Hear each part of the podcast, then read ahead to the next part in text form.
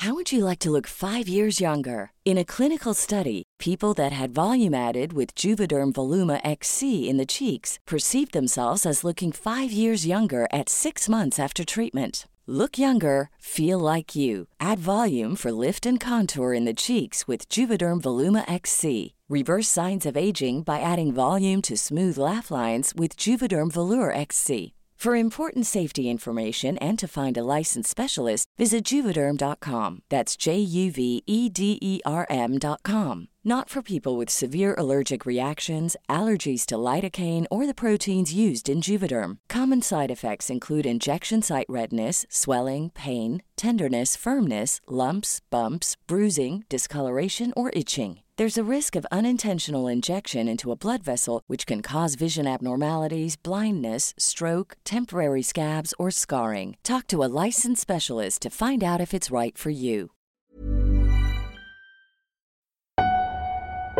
Señales Podcast recomienda. Buenas noches, gracias por escuchar otro episodio de Señales Podcast. Oscar, el día de hoy vamos a hacer algo un poquito diferente y vamos a hacer muy claros, porque aquí no intentamos engañar a nadie ni nada. Esto lo estamos haciendo porque queremos elevar un poquito nuestras reproducciones, porque tenemos una campaña muy buena. Y bueno, básicamente vamos a elegir los episodios que más nos han gustado, tanto hacer como cómo quedaron, cómo respondió la gente, y vamos a ponerlos como un... Una recomendación. Una recomendación, exacto. Y comenzamos con el tuyo. ¿Cuál es? El flautista de Hamelin un cuento de hadas, folclore, un cuento para niños, que realmente, si te metes en la historia, lo que menos tiene es un mensaje infantil. Sí, me encantó. Como, casi todas las historias de Disney, aunque están basadas en otro tipo de historias falsas o como cuentos, pero esta resulta que tiene algo muy real, bastante real. Y a mí me encantó cómo reaccionó la gente porque mucha gente dijo yo no conocía la historia real, que hay varias aparte, y a ti te gustó también porque pues tienes alguna conexión con Alemania, obviamente. una de las pocas cosas que he hecho en mi vida es salir del país y conocer Alemania. Pero sí, dio la, la casualidad de que esto tiene sus bases en esos rumbos Países Bajos, llega a Rumania, muchos lugares que quiero conocer. Entonces ¿Te tomaste la foto en...? Me tomé la foto, sí, en un pueblo donde están... Donde se basa la historia, donde te cuentan la historia del flautista de Hamelin. Que no es el pueblo en sí donde, donde, se, donde fue todo, pero ahí te la cuentan. Entonces está muy interesante. Esta historia me encantó. Porque no es la típica historia para dormir. Tiene crimen, tiene algo tal vez paranormal también, así que es un episodio muy padre, escúchenlo. Y bueno, como les decíamos, si ya lo escucharon, no importa si no escuchan este episodio, si lo quieren escuchar y ayudarnos, háganlo. Y también si saben de algún tipo de historia de este tipo que sea un cuento para niños, pero resulta que no, que tiene un trasfondo más oscuro, díganos para hacer algo parecido también. Y ahora los dejamos con el episodio de El flautista de Hamelin. Quality sleep is essential. That's why the Sleep Number Smart Bed is designed for your ever evolving sleep needs. Need a bed that's firmer or softer on either side? Helps you sleep at a comfortable temperature? Sleep Number Smart Beds let you individualize your comfort so you sleep better together. JD Power ranks Sleep Number number 1 in customer satisfaction with mattresses purchased in-store. And now, save 50% on the Sleep Number limited edition Smart Bed for a limited time. For JD Power 2023 award information, visit jdpower.com/awards. Only at a Sleep Number store or sleepnumber.com. En el año de 1284, los habitantes de Hamelin, en Alemania, se encontraban desesperados por la incontrolable infestación de ratas que invadía su ciudad. Ese verano, un foráneo flautista vestido con llamativas ropas de colores ofreció sus servicios a cambio de un pago para el que todos los habitantes colaborarían, llegando a un bondadoso acuerdo. El extraño hombre tocó su flauta, recorriendo las calles de la ciudad, hipnotizando a las ratas que lo siguieron hasta el río donde los animales murieron ahogados. Pero los habitantes, llenos de codicia y pensando que el trabajo del flautista no ameritaba tal cantidad, se negaron a pagarle por sus servicios. Unos días después, la mañana del 26 de junio, el flautista regresó a la puerta de la ciudad desde donde tocó su mágica flauta de nuevo, esta vez hipnotizando a los niños del pueblo, quienes siguieron al extraño al bosque, donde entraron a una cueva para no volver a ser vistos jamás. Esta es la historia del flautista de Hamelin.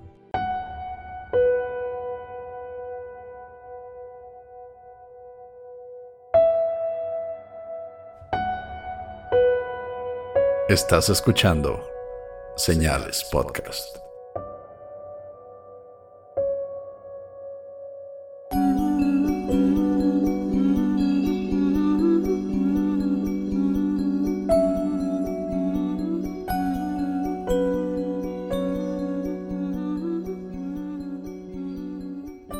Buenas noches y gracias por acompañarnos de nuevo en Señales Podcast. Bienvenidos al primer episodio en forma de los viernes, en los que les vamos a platicar historias tal vez no tan desarrolladas, no tan extensas, no tan misteriosas tampoco como las de los martes, que van a seguir normales, pero les vamos a contar historias raras, a lo mejor graciosas, sí un poco misteriosas también.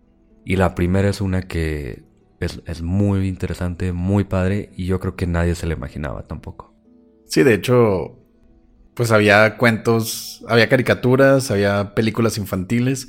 De hecho, esta historia en específico en, en, Europa se, se, las ponen en primaria, en el kinder, para que los niños se entretengan, ¿no? Con el flautista de Hamelin, pero sí, como dijo Pepe, siempre hay un trasfondo en todas esas historias infantiles, especialmente en Europa. Algunos habrán escuchado de las de las historias de Disney, ¿no? Lo que pasó con la Bella Durmiente y todo ese rollo. Pero hoy le toca al, flautista de Hamelin. La verdad, la historia está bien chingona. Y qué mejor que empezar un fin de semana escuchando esta historia. Que son más bien como fábulas, en las que te muestran algún tipo de moraleja. En este caso sería evitar la codicia. Ah, si alguien hace un trabajo para ti y no le pagas, hay consecuencias. Así es como se pinta inicialmente esta historia.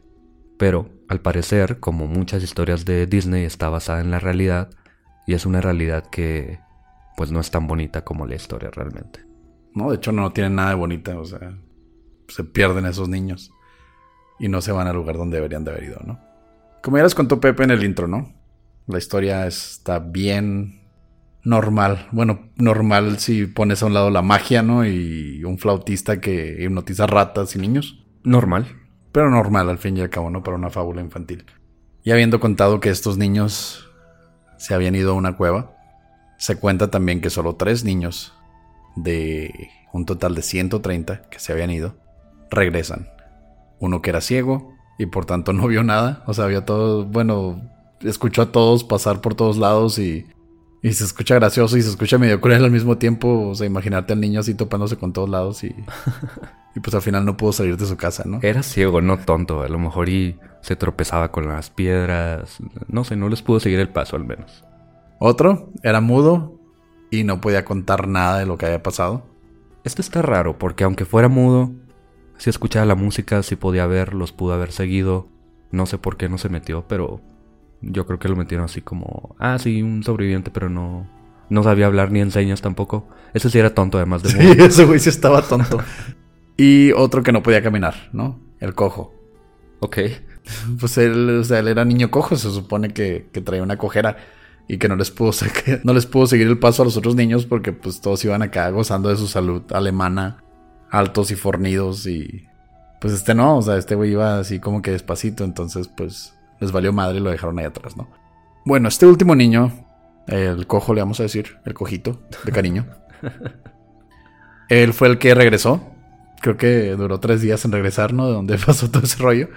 Porque dijo él que no pudo entrar a la cueva en medio de una montaña. Cueva que apareció como un portal mágico o algo así de la nada, haciendo parecer que la, que la montaña estaba hueca. Que era un portal que llevaría a los niños a una tierra donde los ríos corrían en calma, los árboles siempre daban frutos, tierra en la cual estos niños estarían lejos de la crueldad y el egoísmo de los adultos. Esta misma crueldad y egoísmo que evitó que le pagaran al flautista por haber sacado a las ratas que están comiendo su comida, matando a sus gatos peleando con sus perros, trayendo rabia y no sé qué más enfermedades. Pero el pobre cojito no pudo entrar a la cueva. Entiendo la fábula, pero también me imagino alguna familia o varias familias que fueran pobres, no podían pagar, y ya por eso mereces que se lleven a tu niño y, y que muera o no, no sé qué le harían los niños. Me acuerdo de aquí en Chihuahua, no sé si sea igual en otros países u otras ciudades, que empiezas a vivir en una colonia nueva, no está pavimentado, los vecinos tienen que dar cierta cantidad para que pavimenten la calle y hay personas que no pueden simplemente. ¿Te imaginas que de repente llegue un flautista y se lleve a los niños porque no pudieron pagar para pavimentar la calle? Algo así me parece como un poco injusto. Pues sí, o sea, está, está gacho, ¿no? O sea, está culerón así de que pues estás en tu, en tu casa, ¿no? Por fin les puede comprar una casa a los niños. Los niños ya no van a tener que sufrir el peligro de que un coyote se los coma en la noche y llega un cabrón con una flauta y se los lleva nada más porque tus, tus vecinos no pudieron pagar Ajá. el pavimento. Oye, qué fea esta historia desde el principio, güey. O sea, pobrecitos. Bueno, pero vamos a darnos cuenta de que probablemente no sea nada cierto esto. Algunas partes son ciertas, obviamente, porque está basado en la realidad. Y hay un historiador principalmente llamado Martin Humberg. Él habla de que los primeros registros de esta historia vienen de una vidriera en una iglesia de la ciudad de Hamelin que databa de los 1300. Esta vidriera resultó completamente destruida porque esta iglesia también fue destruida unos años después, pero fue reemplazada en 1660 porque había registros de, cómo era esta vidriera. Era básicamente un flautista de vestido de muchos colores va caminando por una calle y hay niños vestidos de blanco que lo están siguiendo. Debajo de la vidriera había una inscripción y la inscripción decía textualmente, en el año 1284, en el día de San John y Paul, el 26 de junio, un gaitero, vestido de muchos colores, 130 niños nacidos en Hamelin fueron seducidos y perdidos en el Calvario cerca de Koppen. Incluso existe una calle que se llama Bungenlosenstrasse, que en alemán significa la calle sin el sonido de los tambores o la calle sin percusiones. Y en esta calle está prohibido tocar música, está prohibido bailar, porque se supone que esta es la calle que que da a la salida de la calle, de la ciudad, y por es por donde se llevó el flautista a todos los niños. Un dato curioso es que el Calvario de. Bueno, el Calvario, cerca de Copen, era una. Una zona donde se ejecutó a varios, este. Por así decirlo, no creyentes, varios, este. Paganos. Paganos, por así porque, pues sí, saben que Alemania es. Y por muchos años ha sido un lugar bastante católico. Entonces a los paganos se les ejecutó en esa área. Entonces se le llamaban el Calvario. Y estaba cerca de Copen, que es un área cercana a Hamlin. Que el Calvario básicamente es un área donde se sacrifican a personas. Sí. Es lo que significa. También existe una entrada en el registro histórico de la ciudad misma, es decir, esto es oficial, data del año 1384, 100 años después de que sucedió el evento, supuestamente, y simplemente dice, han sido 100 años desde que nuestros niños se fueron. No dice cómo, no dice por qué. Y no dice cuántos. No dice cuántos. Dice niños, que no sé si la traducción se pierde un poco a decir como hijos, es decir, miembros de la ciudad, no necesariamente niños. Pudieron haber sido personas de todas edades, pero sí hay una mención de esto al menos. Sí, como sabes, o sea, es la típica del teléfono descompuesto de cualquier, de cualquier ciudad, de cualquier pueblo. O sea, tú dices, no, sabes que pues que mi hijo se fue a la guerra. O sea, y pues por tu hijo te refieres a un cabrón de 20 años, ya, ya peludo, que se fue a luchar por su país, pero pues para ti es tu niño, ¿no? Es tu hijo. Entonces, pues ya la gente, ¿no? Pues que se fueron los niños, se fueron nuestros hijos. Y uno, pues ya por ende piensa que son niños chiquitos. Pero pues simplemente, como dice Pepe, es la, son los hijos de la ciudad, los hijos de esa tierra. Algo así como los hijos de la patria o algo así como los inexistentes este, niños héroes, ¿no? Que no eran niños, o sea, ya estaban, ya estaban rucones, ¿no? Sí, exactamente.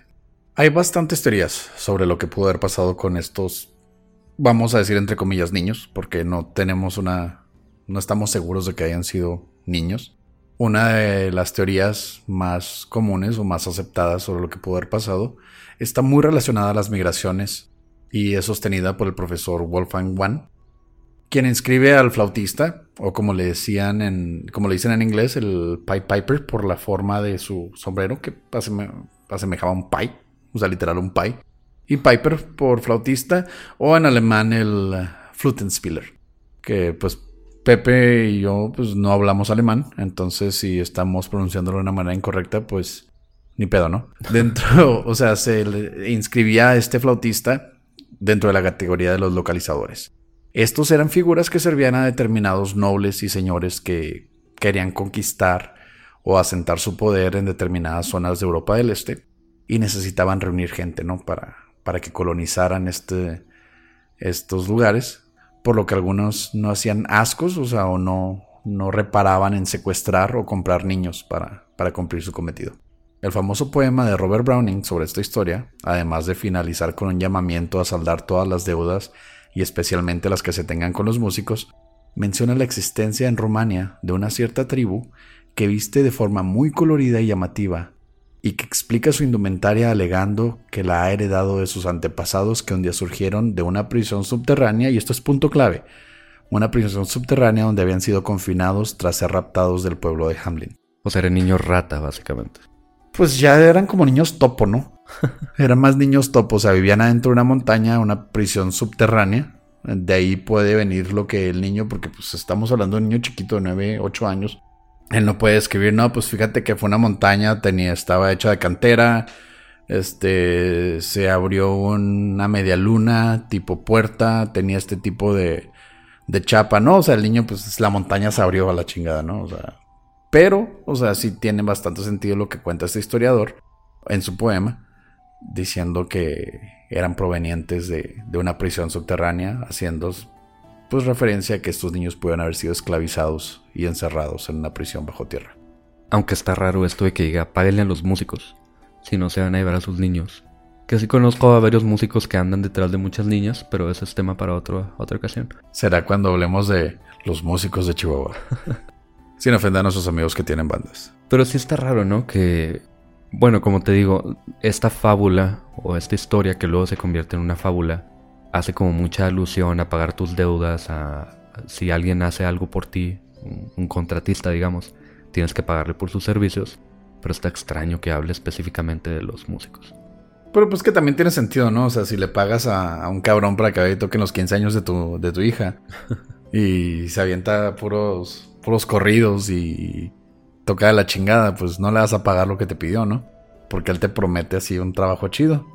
Pero creo que este no fue el caso, porque se supone que él cumplió con su parte del trato, pero ellos lo, como lo vieron imposible, accedieron a, darle, creo que eran, él había pedido creo que 100 monedas de oro, o 100 monedas de, ese, de, ese, de ese entonces, y ellos hasta le ofrecieron mil. O sea, porque habían tan imposible la proeza de sacar a las ratas de su pueblo. Entonces ya cuando la sacó dijo el güey, no, pues a huevo, me van a dar mil monedas. Y el güey le dijeron, no, ¿cómo te vamos a dar mil monedas si lo único que hiciste fue tocar la flauta? Entonces, pues ahí sí ya la gente quedó mal y pagaron los niños cuyos papás no tenían dinero para pagar el pavimento. Otra de las teorías, no tan sustentada, pero me parece la más posible, aunque es bastante triste, es la de un escritor llamado William Manchester, y en su libro A World Lit Only by Fire, dice que esto pasó en realidad el 24 de junio de 1484. Probablemente esté hablando de otro suceso muy parecido, pero él cuenta que un misterioso flautista hace básicamente lo mismo, pero él piensa que se trata de un psicópata y pederasta. Él mismo menciona que entre diferentes versiones de la historia hay una donde los niños no vuelven a aparecer, nadie sabe de ellos, pero algunos otros testimonios de esa misma historia cuentan que fueron encontrados cuerpos desmembrados, partes del cuerpo por ahí entre la maleza del bosque, colgados de las ramas de los árboles. Básicamente una persona se llevó a los niños, se los llevó al bosque y ya fuera solo o acompañado por algunas otras personas, asesinaron a los niños. Esto tiene un poco más de base, ¿no? Esto se me hace un poco más posible que una flauta mágica y una cueva que se abre en medio de una montaña. Pero ¿cómo se llevó a los niños de todos modos? Pues es que vamos, vamos a ponerlo de esta manera.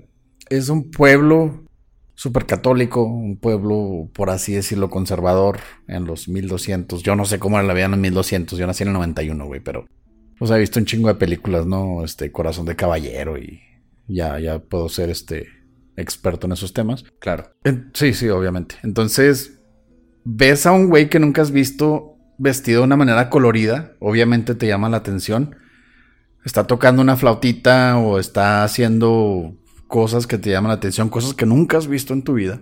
Y es posible que estas personas, este psicópata, como tú dices, o sea, como menciona este historiador, este psicópata pudo haber tenido la manera de nada más engañar a los niños de alguna manera que no sabían de la desconfianza y se los empezó a llevar uno por uno.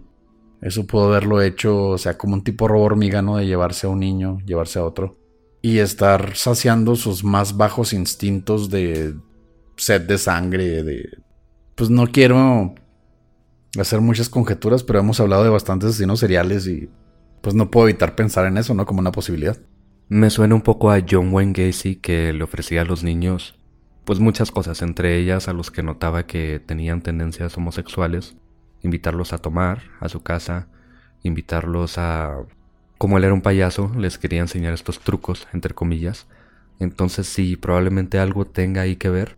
A lo mejor y no fueron 130 niños, a lo mejor fueron unos pocos y luego ya esto fue como una forma de, de hacerlo como más peligroso para... Exagerarlo, ¿no? Para infundir miedo. sí, exactamente. Puede ser. Porque todos nuestros temas terminan en asesinos seriales, Pepe. O sea, esta era una historia para niños. Bueno, todas las historias de Disney ya sabemos que vienen de historias muy ah, bizarras, ¿no? O sea, crueles. Sí, bastante fuertes. La de la Cenicienta también, Blancanieves. La de la Sirenita, güey, donde se cose así las piernas, güey. Bueno, a lo mejor ya hablemos de esos ya después, pero sí, todas estas historias vienen de estos tiempos, de los 1200, 1500, y generalmente, pues, se infantizan para que puedan ser películas de Disney pero todas terminan en esto, en asesinatos, desmembramientos, pedófilos. Sí, o sea, y este no, este puede ser no la excepción, la verdad. Porque sí tiene más sentido esta teoría, como tú dices. sí, o sea, puede ser un pinche psicópata que se llevó a los niños y los mató.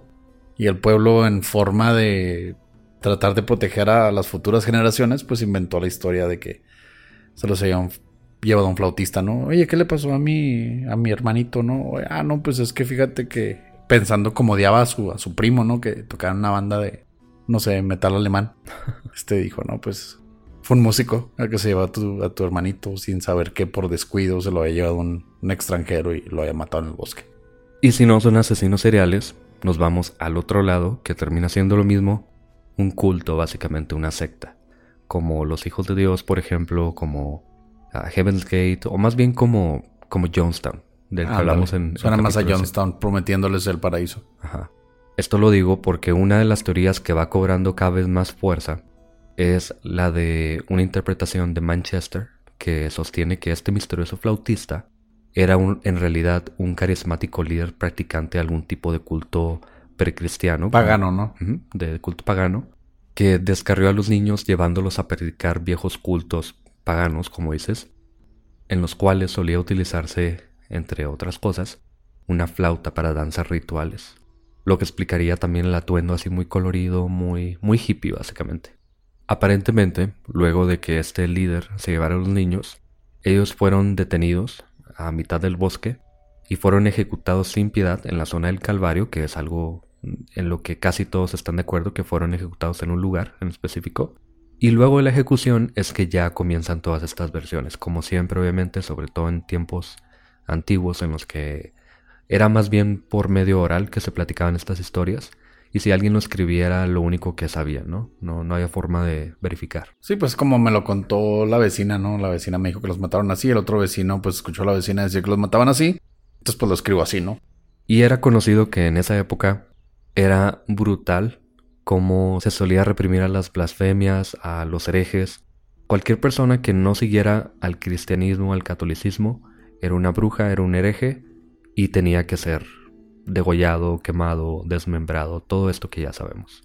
Y obviamente de ahí salen estas referencias de los cuerpos desmembrados, colgados de los árboles, básicamente un castigo de parte de la iglesia o de los oficiales para que las personas no se salieran de, del control del cristianismo. O sea, entonces nada más porque este güey pudo convencer a los niños de ir con él, ya pensaron que los niños eran parte del culto y fueron ejecutados también por simpatizantes de la iglesia. Pues si eres un niño y un pagano o un brujo, vamos a decir que era un brujo, logró llevarse a los niños, entonces ya esto es obra de Satanás, en la mente de ellos, no estoy diciendo que eso piense, Y pues este niño ya está manchado básicamente. O sea, ya lo chupó el diablo. O sea, ya el niño ya no sirve. Sí, ya. Lo Fueron tiras. más de seis segundos de que se lo llevó el flautista y ya ni modo. Lo, lo tiras o lo cuelgas en un árbol abierto con las tripas para afuera. Sí. Y la flauta es básicamente una forma de atraer a los niños, pues eres un niño de los 1200, no tienes un Game Boy, escuchas una música más o menos atractiva, un señor vestido payaso, te vas con él. Está mejor a que todas las mañanas te despierte tu papá, te mete una chinga porque no le estás ayudando en la cosecha y te estás muriendo de hambre de todas formas o de disentería o lo que sea. Es atractivo, ¿no? Tiene, un poco más de atractivo, es cierto. A mí me nada más me asustaban cuando estaba chiquito que vivía en la sierra. Me decían, este, no te acerques a la carretera porque hay una carretera cerca de mi rancho, este, que es la carretera Obregón. Y se contaba mucho en esos pueblos. De hecho, sí era de voz en voz de que pasaban los, los robachicos, ¿no? El, el, el mítico robachicos que iban en, en, en vans, así como te los ponen en las películas gringas, que iban en una van. Que dice dulces gratis. No, no, o sea, no sé, o sea, no tenías que saber leer porque también se robaron los taromaritas. Ah, ok. Entonces era de que pasabas y no te podías acercar a la carretera porque están los robachicos. Y si se paraba una troca y te hablaban, no tenías que acercarte porque te iban a llevar y te van a matar, y te van a violar y te van a vender. Así, cosas acá bien culeras que te decían tus papás. A ver, espérame. ¿Te iban a matar, te iban a violar y luego te iban a vender en ese orden?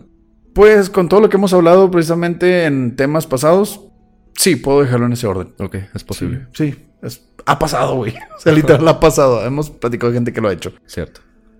Entonces sí, o sea, no era así de que si te agarraba el roba chicos, pues y te escapabas, pues te tenían que sacrificar, ¿no? Qué bueno que vivían los 90 y no en los 1800, porque mi mamá me habría tirado al río cuando hablé con mi tío, que yo no sabía que era mi tío, y me acerqué a la troca y lo, ¿qué onda, tío? ¿Cómo está? Y lo, sí, soy tu tío, y súbete. Y me subí porque me dijo que era mi tío. Me pudieron haber secuestrado, güey. Pero sí era mi tío, y me llevó a la casa. O sea, tú te subiste a una camioneta que no sabes quién era. Te dijo, soy tu tío y tú te subiste. Güey, tenía seis años, ¿qué hacía yo solo? Es lo que me estoy preguntando. ¿Por qué estabas ahí en la carretera para empezar? No estaba en la carretera, él ya había bajado al rancho. Ah, menos mal. Sí. Pero entonces así fue cuando mi mamá me puso una chinga. Aunque sabía que era mi tío y lo saludó y todo el pedo, pues me puso una chinga porque te subes con un güey que no conoces. Bien merecía la chinga. Muy bien por tu mamá. Sí, qué bueno que no me desmembró y me colgó en el árbol de afuera de la casa. Sí. bueno, ya hablando de lo que sí se tiene registro, de las posibles teorías como más fundamentadas, y después de saber que por poco y no te tenemos en este mundo, Oscar, vamos a hablar un poco más casualmente de, de las teorías que parecen, pues las diferentes teorías. Algunas no muy posibles, algunas otras bastante. Pero la primera es de que una plaga, una plaga no de ratas, sino de una enfermedad, porque las ratas al parecer fueron agregadas hasta los 1600. Estos registros, este ventanal en la iglesia, algunas personas piensan que es simplemente una forma de representar a la muerte, y la muerte se llevó a estos niños simplemente matándolos. O sea, estás diciendo que los niños eran, eran ratas. No, no. Las ratas no existían en el, en el cuento hasta los 1600. Entonces, al inicio, simplemente pasó algo. Pudo ser algún tipo de fiebre, pudo ser un, hasta un terremoto, lluvias, lo que sea. Se murieron muchas personas y este flautista fue una representación de la muerte que simplemente decía, vino el flautista, entre comillas la muerte, y se llevó a nuestros hijos. Y lo de las ratas y todo eso ya fue agregado para meterle más folclore, no más colorido. Ujú. Sí, o para hacerlo más entendible, digamos, para los niños tal vez, o este tipo de cosas. Sí, porque realmente no tiene sentido en ningún momento que un flautista se pueda llevar unas ratas. Tampoco tiene sentido que se llevaran unos niños, pero sí, a unas ratas me parece menos Veo, creíble. veo más posible que un cabrón se lleve a niños que ratas. Otra teoría es que no era uno, eran varios, y eran paganos, como mencionábamos en la última teoría, que convencieron a los niños de irse con ellos, como una conversión religiosa, y luego ellos murieron en un terremoto, en, en una avalancha o algo así parecido. Simplemente se murieron cuando se iban con los paganos. Eso todo, eso daría más sentido lo de la montaña que se abre, ¿no? O sea, Sí. cayó una avalancha de piedras, un deslave, por así decirlo, y sepultó a todos. Eso nos dice que a los ojos de un niño de 8 años se abrió la tierra y desaparecieron todos y ya no pude pasar por el portal mágico, siendo que todos tus primitos y amiguitos estaban ahí metidos en la tierra. Pero si fuera el caso, entonces el cojo, ¿cómo fue que sobrevivió? Es decir, los pudo ver, pero él se salvó, aunque el deslave venía y él... ¿cómo Pues es que digamos que el cojo llevaba, vamos a ser un poco más técnicos, ya unos 300 metros de atraso, ¿no? Ok. Entonces cayó el deslave, se llevó a todos los, a todos los niños que iban a caminando a paso chido, porque son alemanes, güey, o sea, traen, traen sangre de vikingos, cazadores, entonces iban en chinga, porque a huevo querían alcanzar al güey de la flauta, o a los güeyes coloridos, cayó el deslave, entonces este güey apenas alcanzó a llegar cuando ya se ha caído toda la tierra encima de ellos. Ok.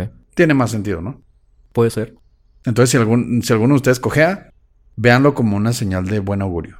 Porque eso les podría ayudar a que, si hay un deslave en una montaña, se lleve a sus primos, y a toda su familia, y a todos los que quieren y conocen, pero no ustedes. Y ustedes pueden contar la historia.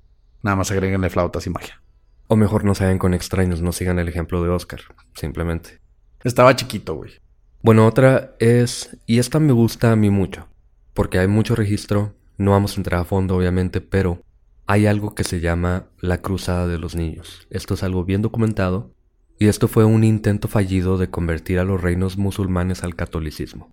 En 1212, un pastor de origen alemán llamado Nicolás reclutó a varios grupos de personas para cruzar los Alpes desde Alemania hacia Italia, donde él decía que el mar se iba a secar ante ellos como Moisés básicamente, y los iba a dejar pasar a la tierra sagrada, que era pues en el Medio Oriente, en África, donde están los musulmanes. Esto explicaría lo que contaron de que el flautista los iba a llevar a un mundo donde iba a haber ríos que corrían en calma, frutos, una tierra prometida, por así decirlo, o sea, totalmente sacado de la Biblia. Sí.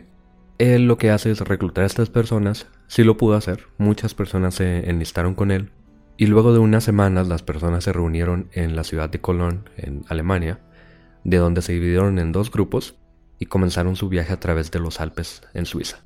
Dos tercios de todas estas personas murieron en el camino. Es cruzar montañas sin ningún tipo de tecnología, sin preparación, pensando que Dios los iba a ayudar. Obviamente no pasó porque Dios no existe. Y solamente, y solamente 7000 personas llegaron a Italia. Ya en Italia algunas personas se molestaron, se regresaron algunas a Alemania, algunas otras dijeron, Dios nos va a abrir el mar o va a secar el mar, solamente tenemos que esperar, porque no pensaban que Dios no los fuera a ayudar ya que hicieron todo eso. Y otras personas se quedaron en Italia luego de que la ciudad de Genoa, que es donde, a donde llegaron, los invitó a quedarse. Les dijeron, quédense aquí, van a ser ciudadanos, los recibimos. Bueno, algunos se quedaron, otros tantos siguieron a Nicolás, que siguió caminando hacia el sur y llegó a los estados papales.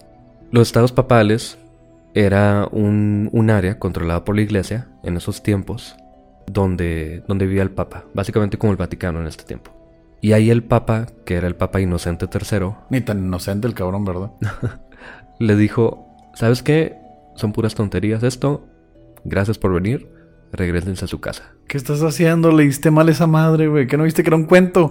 ¿Por qué te traes a tantos cabrones aquí, güey? No cabemos, no tenemos botana. No, no, llévatelos. O sea, es como, como tu mamá cuando agarras un perrito de la calle, ¿no? Lo. Mira, mamá, no, no, no tenemos comida, no tenemos con qué cuidarlo, no, no, devuélvelo. Entonces así le hicieron a, a Nicolás, ¿no? O sea, dijeron, llévate a tus niños y lo que haya quedado de lo que te trajiste, que pues supongo que si solo 7000 personas llegaron a Italia y murieron dos tercios, pues estamos hablando de que eran casi 21 mil personas. ¿Sabes Casi. que, ¿Sabes que yo me imagino que llegó con el papa, el papa escuchó la historia, escuchó cuántas personas habían muerto ya y le dijo, ¿sabes qué, ven, ven? ¿Sabes que Dios no existe, güey? Esto es un cuento nada más para que nos dé dinero la gente, no estés chingando. Llévatelos para que sigan produciendo y nos sigan dando dinero. Sí, bueno, el, el caso es que el papa le dijo, estás tonto, así no son las cosas, regrésate. Nicolás y las demás personas que iban con él se regresaron. Nicolás no sobrevivió el camino de vuelta. A huevo, güey. Obviamente no. Me imagino que llegó, no lo dejaron ni tomar agua y, y vas de vuelta, ¿no? Sí. Y bueno, las personas que sí regresaron a Alemania, por alguna razón, le exigieron a las autoridades que mataran al papá de Nicolás.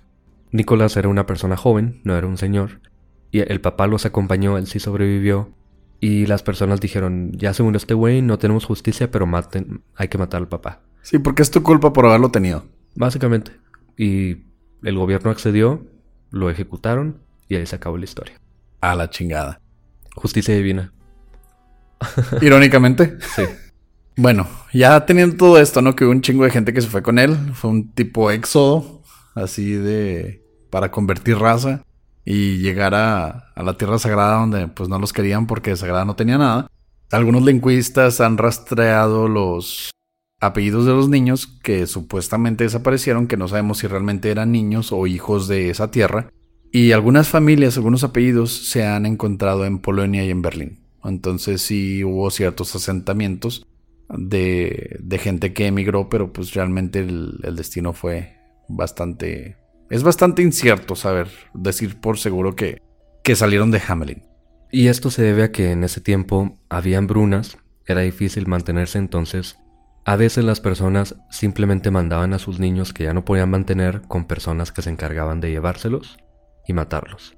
Para no puedo alimentar a esta persona, nos vamos a morir todos si sigo manteniendo a este niño. Mejor nomás los que estamos aquí y el que se vaya. Abortar a los nueve años, ¿no? Básicamente. Ujú. Si ya no quiero al niño, voy a abortarlo. lo- pero ya tiene nueve años, está saliendo de la primaria. Híjole, es que siempre no lo quiero. Es Pum. que, es que no produce el niño todavía. Hasta los 15 años, un niño empieza ya a producir más de lo que consume. Bueno, al menos en ese tiempo, ahorita puede ser hasta los 30. Pero, 28 o 31. ajá, entonces pues no, eh, no es posible mantener a este niño. Otra cosa que se acostumbraba también era que se reunían muchas personas y se iban simplemente. Se iban a otro lugar, hacían su propio pueblo, su propia ciudad. Y esto es lo que dicen ellos, que probablemente se fueron a construir Polonia, que se fueron a Berlín, que ya era una ciudad, pero había más posibilidad de sobrevivir en este tipo de ciudades. Sí, así bien fácil. El niño tenía 8 o 9 años, ya sospechaba que su mamá lo quería abortar. Entonces vio que los vecinos estaban haciendo así como que el equipo de, colonizadores dijeron vamos a buscar una tierra chida. Y no, yo siento que mi mamá es medio brusca conmigo, o sea, llevo dos semanas sin comer y a mis hermanos grandes sí le están dando comida, entonces me voy. Pero esto se basa más bien en la teoría de que niños, entre comillas, eran más bien hijos, simplemente personas que salieron de esa ciudad y que se fueron a otro lado. Me gusta más la idea de que el niño ya estaba harto y se fue con los vecinos. La última teoría es la que me gusta más. Y esto es porque se relaciona con dos historias muy interesantes. Y es la de la historiadora Gloria Skursinski. Ella piensa que basándose en estos secuestros a lo largo de Europa de básicamente paganos que esclavizaban a los niños, los vendían o los utilizaban para, para colonizar otro- otras áreas, trataron de hacer esto en el área Transilvania. Transilvania ahorita es Romania. Y en el siglo XII, más o menos por esos tiempos, es cuando pasa esto sobre todo. Supuestamente, estos niños que estaban en esta ciudad de Hamelin fueron envenenados con un hongo, un hongo que se llama cornezuelo o ergot, y es un hongo que crece en el trigo ya podrido. Entonces las cosechas, que por alguna razón se mueren o no se pueden cosechar a, a su tiempo, o sea, que les da plaga, ¿no? O algo así. Sí, se empiezan a morir, crecen este hongo y este hongo alucinógeno hace que los niños sean susceptibles a la música. Con la música son reclutados o son secuestrados. Y son secuestrados por estas personas de las que hablaste tú, estos localizadores de ropas coloridas, con sombreros, y que trabajaban para personas con mucho dinero que utilizaban a los niños para colonizar otras áreas. O sea que si ahorita yo voy a un rave donde se están metiendo LSD, te los hace alucinar y voy acá con un, un vestido así de, de colores y todo ese pedo, me los puedo llevar a colonizar algún estado. Fíjate que no me suena tan imposible. Y por cierto, qué raro que lo menciones, el LSD es sintetizado a partir de este hongo. Pues así podríamos fundar Tlaxcala, güey. El estado inexistente. Podríamos dejar, quitar a todos sus actores que les pagan por ser tlaxcaltecos. Que por cierto hay algunos que nos han comentado que dicen que son Tlaxcala y que no es mentira. Qué mentirosos. Sí, son actores, güey. Entonces podemos ir a un rave, un equinoccio, un solar vision, al- alguna fiesta en la playa de Sayulita. Entonces vamos bien coloridos y nos llevamos a, no sé, 150, 200 personas y fundamos Tlaxcala, güey. Y podemos cambiar el nombre, sea Señales Tlaxcala, güey. Bueno, esta historia, te digo que se relaciona con otras dos. Y la primera, ya habíamos hablado de ella, es Las Brujas de Salem. Supuestamente, toda este, esta histeria colectiva comienza en Salem cuando la cosecha se ve infestada por este tipo de hongos, hacen pan con ese trigo y dos niños empiezan, tres niñas, perdón, comienzan a comerlo, se meten la idea de que hay brujas en, en el pueblo, todo el pueblo comienza a comer del mismo pan y caen en esta histeria colectiva de que hay brujas que tienen que matarlas y terminan por hacer todo lo que ya sabemos que pasó. Y no es bonito, no es bonito. No, no es bonito, pero todos están bajo este, este envenenamiento colectivo. Y no sé, parece posible. Haz de cuenta que todo Chihuahua está bajo el LCD y a alguien se le ocurre decir, estos güeyes son brujos, tenemos que matarlos y todo el mundo les cree. Todos siguen el trip, ¿no? Sí. pues fuga. Hay que hacerlo porque en, la, en tu cabeza es real, de alguna forma. Pero pues esto pasa mucho tiempo después, solamente es un ejemplo de lo que puede hacer este tipo de hongo. Y algo que pasa no tanto tiempo después fue en 1518 y es algo que se conoce como la plaga del baile en Europa. Que se escucha medio gracioso, medio tonto, pero en 1518 una mujer de pronto sale a bailar a la calle, dice que no puede dejar de bailar, muchas personas empiezan a unirse a ella, al poco tiempo ya son 400 personas, luego son miles, hay registros de doctores diciendo que están atendiendo a personas que no pueden dejar de bailar, hay registros de la ciudad, hay historiadores que escriben de esto, nadie dice que oficialmente que murieron personas por esto, pero hay... Historias que van de boca en boca, ¿no? Sí, hay recuentos de que cada día, a lo largo de toda Europa, morían 15 personas por estar bailando y no por dejar de bailar, por ataque al corazón, por embolias, por ataques de calor, por todo este tipo de cosas. Esto me recuerda a un suceso bien trágico que fue cuando se inventó el reggaetón en medio de los 2000. La plaga del baile este, millennial estuvo bien pesada. Mucha gente que no podía dejar de bailar. Muchos morían en el intento. Bueno, ya habiendo escuchado la historia y todas nuestras teorías que sacamos de bastantes fuentes, porque las teorías que, mencionamos son las más aceptadas. Obviamente hay de posesiones, hay de que espíritus poseyeron a los niños por medio de la música. Chingo de cosas, ¿no? Tú puedes inventar lo que quieras, porque fueron los 1200, no hubo récord de nada, entonces, pues, eh, tú puedes decir lo que quieras. Al fin y al cabo, en 200 años van a estar platicando de tiene un podcast. Le puedes agregar ratas cuando no había ratas. Pueden haber sido. Yo le habría puesto perros gigantes, güey. Escucha más chingón, así de que había una, un pueblo asediado por perros gigantes, monstruo, tipo hombres lobo, y llegó un flautista y. Pero las ratas son muy representativas de las plagas, sobre todo si estamos pensando en una plaga de enfermedades, sobre todo si pensamos en la peste negra, que está totalmente relacionado con las ratas. Entonces las ratas tienen sentido en este tiempo, en Europa sobre todo. Sí entiendo por qué las ratas. No sé si haya sido real lo de las ratas. Obviamente, probablemente no. Pero así, a mí sí me parece que es más bien una representación de la muerte, de algún tipo de, de enfermedad que mató a muchas personas. Pues qué bueno que vivo en México y nunca me contaron esa historia de chiquito porque ahorita estaría cagado de miedo, güey. ¿Cagado de miedo de qué? ¿De los flautistas o de las ratas? Güey, creo que de la parte donde los niños estaban así como que destripados, colgados en un árbol, no tanto de los flautistas ni de las ratas. bueno, por poco te pasa si no hubiera sido tu tío realmente. Pero supongo que sí ha de haber funcionado. Que por cierto, esta ciudad real sigue existiendo en la actualidad. En esa ciudad hay una fuente que conmemora a estos niños. Hay una placa en la entrada de la ciudad también. La calle es donde no se permite tocar música también existe. Todo esto está basado en una historia real, que sobrevive hasta el día de hoy. Y creo que va a sobrevivir por muchos años más. Chance y platiquemos después de Chihuahua, la ciudad con LCD que mató a un chingo de raza. Pero pues eso ya va a ser por un party que podamos armar. Este fue el episodio de viernes de Señales Podcast. Como saben, esto no estaba planeado para hacer algo así súper profundo y misterioso, pero está bastante interesante la historia, tiene tintes bien oscuros y como siempre nos lleva a pensar en asesinos seriales y pedófilos. Se me hace que ya somos un podcast de eso, güey. Sí, totalmente. Ni hablar. Pudimos haberle metido alienígenas también, chingue su madre. ¿Por qué no?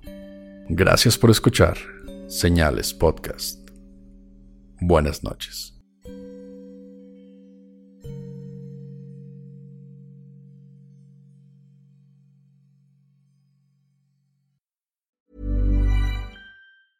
If you thought the only way to get a more defined jawline with natural looking results was through surgery, think again. Juvederm Volux XC is a non surgical injectable gel filler that improves moderate to severe loss of jawline definition and can help you achieve natural looking results with little downtime. Even better, this improved definition lasts up to one year with optimal treatment. No maintenance required. Improve jawline definition for a smooth, sculpted look with Juvederm Volux XC. For important safety information and to find a licensed specialist, visit juvederm.com. That's J U V E D E R M.com. Not for people with severe allergic reactions, allergies to lidocaine, or the proteins used in Juvederm. Common side effects include injection site redness, swelling, pain, tenderness, firmness, lumps, bumps, bruising, discoloration, or itching. There's a risk of unintentional injection into a blood vessel, which can cause vision abnormalities, blindness, stroke, temporary scabs, or scarring. Talk to a licensed specialist to find out if it's right for you.